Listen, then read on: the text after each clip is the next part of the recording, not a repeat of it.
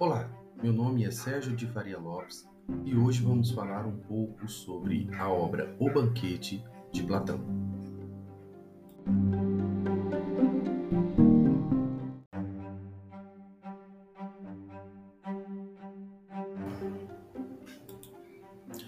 Platão foi um filósofo e matemático do período clássico da Grécia Antiga, autor de diversos diálogos filosóficos e fundador da Academia em Atenas, a primeira instituição de educação superior do mundo ocidental. Ele é amplamente considerado a figura central na história do grego antigo e da filosofia ocidental, juntamente com seu mentor Sócrates e seu pupilo Aristóteles. Platão ajudou a construir os alicerces da filosofia natural, da ciência e da filosofia ocidental, e também tem sido frequentemente citado como um dos, dos fundadores da religião ocidental, da ciência e da espiritualidade.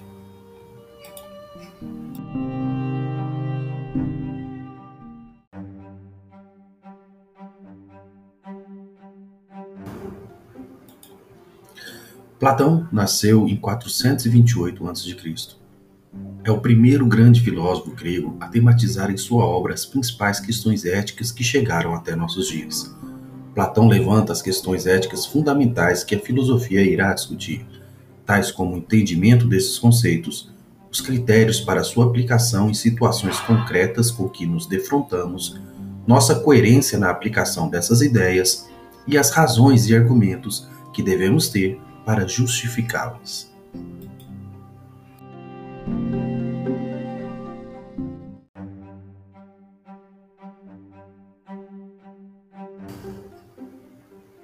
O banquete, também conhecido como simpósio, no grego simpósion, é um diálogo fundamental na obra de Platão, que traz como tema principal Eros, o deus do amor.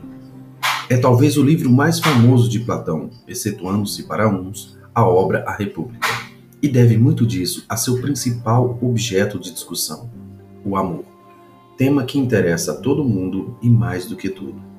Supõe-se que o trabalho tenha sido escrito entre os anos de 385 a.C. e 380 a.C.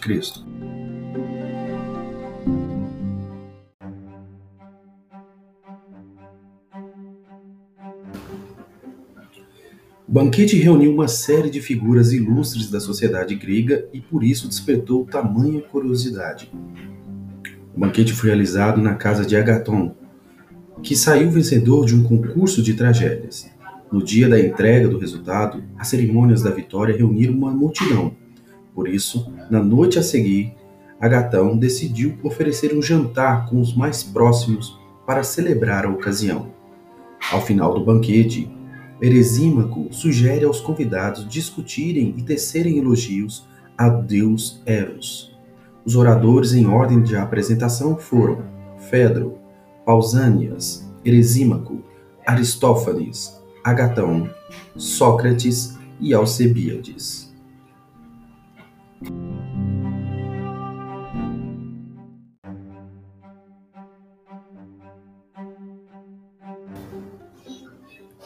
O primeiro discurso da noite é realizado por Fedro e trata da natureza do amor e dos seus benefícios. Para Fedro, Eros, deus do amor, é o mais antigo dos deuses, pois não tem pai e nem mãe e a causa dos maiores bens que se vêem na Terra. Ele dá ao amor um lugar central de protagonismo absoluto. Pelo fato de ser antigo, traz diversas fontes de bem, que o amor de um amante. De tudo que o ser humano pode ter, vínculos do sangue, dignidade, riquezas, nada no mundo pode trazer e fazer nascer a beleza tal como Eros. Só os que amam sabem morrer um pelo outro. Segundo Fedro, o amor é um sentimento que desperta o que há de melhor no ser humano, as suas virtudes. Seu discurso nada mais é do que um enorme elogio ao amor, como se pode perceber a partir do trecho a seguir. Abre aspas. Eu afirmo que o amor é dos deuses o mais antigo, o mais honrado e o mais poderoso para a aquisição da virtude e da felicidade entre os homens, tanto em sua vida como após a sua morte. Fecha aspas.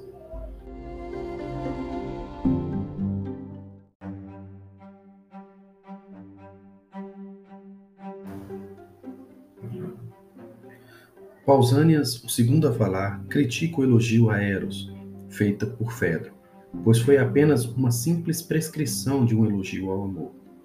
E tenta, através do seu discurso, corrigir a falta do companheiro. Para ele, o deus Eros não é único, pois há o Eros celestial, o amor etéreo, e o Eros popular, o amor carnal. A etérea conduz as ideias e é por isso a mais bela. Para ele, qualquer ação realizada não é em si mesma nem boa nem ruim. Para que uma ação seja boa, ela deve ser fundamentar na justiça. O mesmo se dá com o amor. Atender ao eros vulgar, popular, é aprender-se a cobiça, a iniquidade e aos caprichos da matéria. Para atender ao eros celestial, deve agir segundo os cânones da justiça e da beleza celeste. A seguir, um trecho do discurso de Pausanias. Abre aspas. Se, portanto, uma só fosse esta, uma só seria o amor. Como, porém, são duas, é forçoso que dois sejam também os amores. E como não são duas deusas, uma, a mais velha, sem dúvida, não tem mãe e é filha de Urano. E é a ela que é chamamos de Urânia, a celestial. A mais nova, filha de Zeus e de Dione, chamamos-la de Pandâmia, a popular. É forçoso, então, que também o amor, coadjuvante de uma, se chame corretamente Pandêmio, ou popular, e o outro, Urânio, ou celestial. Fecha aspas.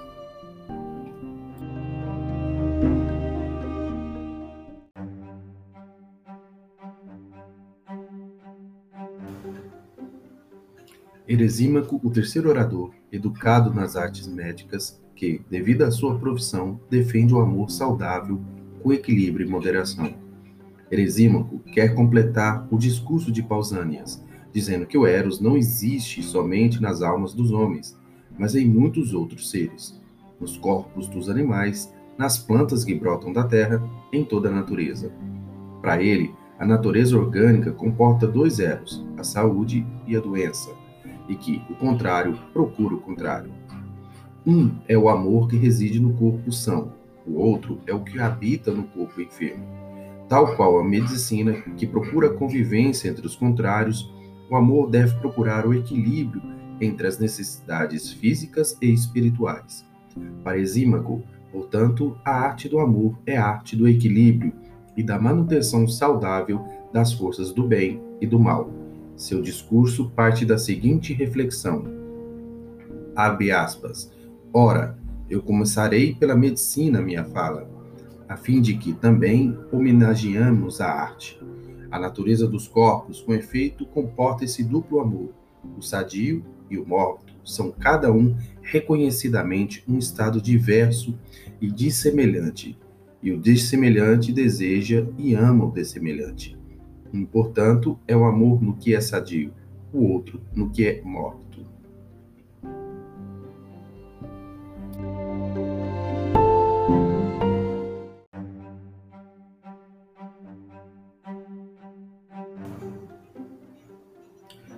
Quem toma a palavra após o médico é o dramaturgo Aristófanes. O quarto orador começa o seu discurso enfatizando o total desconhecimento por parte dos homens acerca do poder de Eros. Para conhecer esse poder, ele disse que é preciso antes conhecer a história da natureza humana.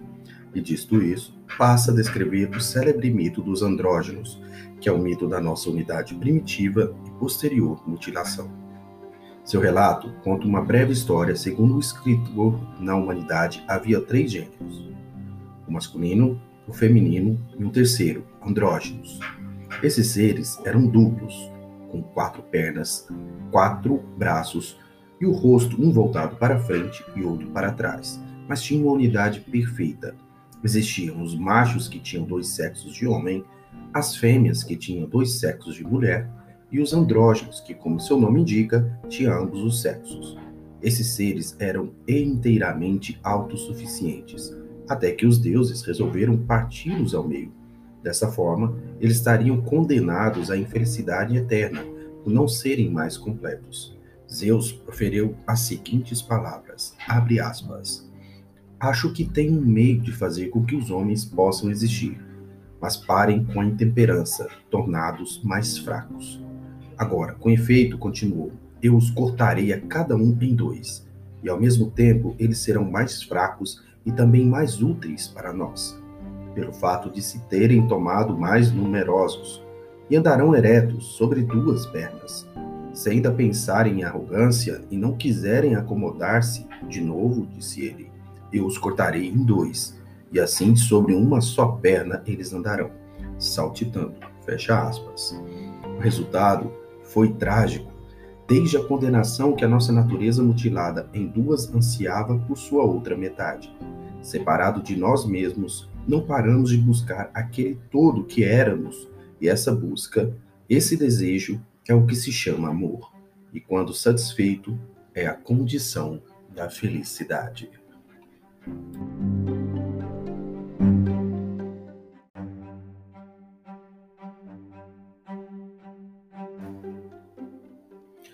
Quinto discurso é o do poeta trágico Agatão, vencedor do concurso e dono da casa, que usa seu discurso para fazer belos jogos de palavra. Agatão critica os seus antecessores, pois acha que eles enalteceram Eros sem, contudo, explicar a sua natureza. Ele diz, aspas, para se louvar a quem quer que seja, o verdadeiro método é examiná-lo em si mesmo para depois enumerar os benefícios que dele promanam. Fecha aspas. Diz, ao contrário de Fedro, que Eros seria o mais jovem entre todos os deuses e seria marcado pela sua beleza, pela sua virtude e pela sua superioridade em relação aos seus pares. Depois passa a enumerar as suas virtudes, ou seja, a justiça, a temperança e a potência desse Deus. A seguir, um trecho de seu discurso. Abre aspas. Digo eu, então, que de todos os deuses que são felizes é o amor, se é lícito dizê-lo, sem incorrer em vingança, o mais feliz, porque é o mais belo deles e o melhor. Ora, ele é o mais belo, por ser tal como se segue. Primeiramente, é o mais jovem dos deuses. Ó Fedro, fecha aspas.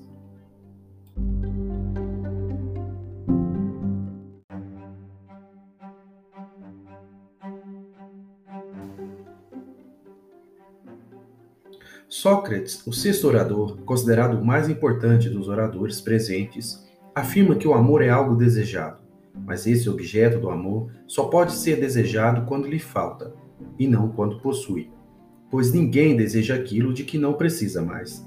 Sócrates inicia seu discurso dizendo que não inventou essa verdade, mas ouviu-a de uma mulher, Diotima, cujas afirmações nos relatam que o amor não é Deus, nem completude, mas sim incompletude, não fusão, mas busca, não perfeição plena, mas pobreza devoradora. Em síntese, o amor é o desejo e o desejo é falta. Segundo Platão, o que se ama é somente aquilo que não se tem. E se alguém ama a si mesmo, ama o que não é. O objeto do amor sempre está ausente, mas sempre é solicitado. A verdade é algo que está sempre mais além. Sempre que pensamos tê-la atingido, ela se nos escapa entre os dedos. Por esse motivo, o amor é, antes de tudo, carência e procura, busca por aquilo que não temos. Ao contrário daqueles que omitiram as suas opiniões anteriormente, para Sócrates, o amor não seria um deus, e sim uma entidade intermediária entre os homens e os deuses. Para ele, seria rico, no entanto, de tudo que lhe falta é pobre para sempre. De tudo que percebe, nem rico, nem pobre, pois, ou ambos, sempre entre os dois, sempre entre a fortuna e miséria, entre o saber e a ignorância, entre a felicidade e a infelicidade. Segue-se um trecho do discurso de Sócrates. Abre aspas. Observa bem, continuou Sócrates, se em vez de uma probabilidade não é uma necessidade que seja assim o que deseja. Deseja aquilo de que é carente, sem o que não deseja se não for carente. É espantoso como me parece, Agatão, ser uma necessidade. E a ti? Fecha aspas.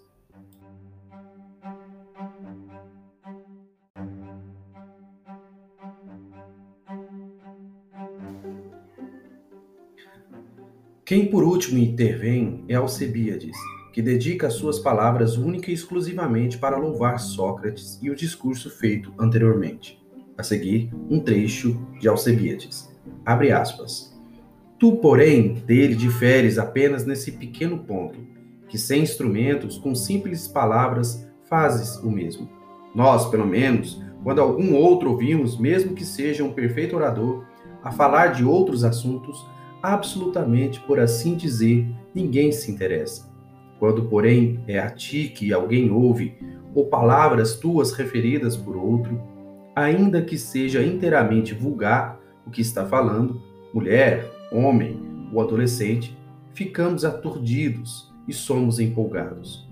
Eu, pelo menos, senhores, se não fosse de todo parecer que estou embriagado, eu vos contaria, sob juramento, o que é que eu sofri sob o efeito dos discursos desse homem, e sofro ainda agora.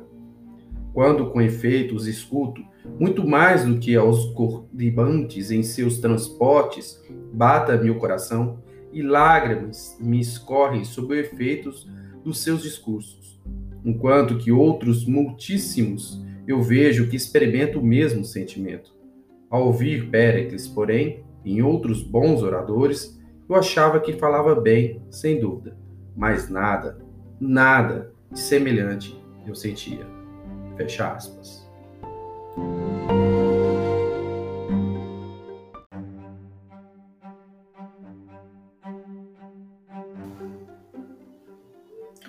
Após a fala de Alcebiades, se encerra o diálogo presente no banquete, que reúne seis inteiramente distintas versões sobre as propriedades e características do amor. Por vezes, o discurso de Aristófanes é sempre o mais lembrado e citado e que o grande público retém, pois sempre, por meio deste, celebra-se sua profundidade, sua poesia, sua verdade, em contraposição ao discurso de Sócrates. Aristófanes diz exatamente sobre o amor o que todos gostaríamos de ouvir e acreditar. A paixão feliz com o seu encontro, ao passo que Sócrates diz o amor como ele é, destinado à carência, à incompletude, à miséria, e que por isso nos destina à infelicidade ou à religião.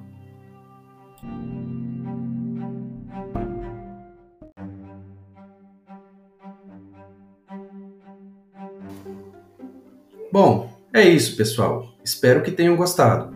Nos encontraremos em outros episódios. Até mais!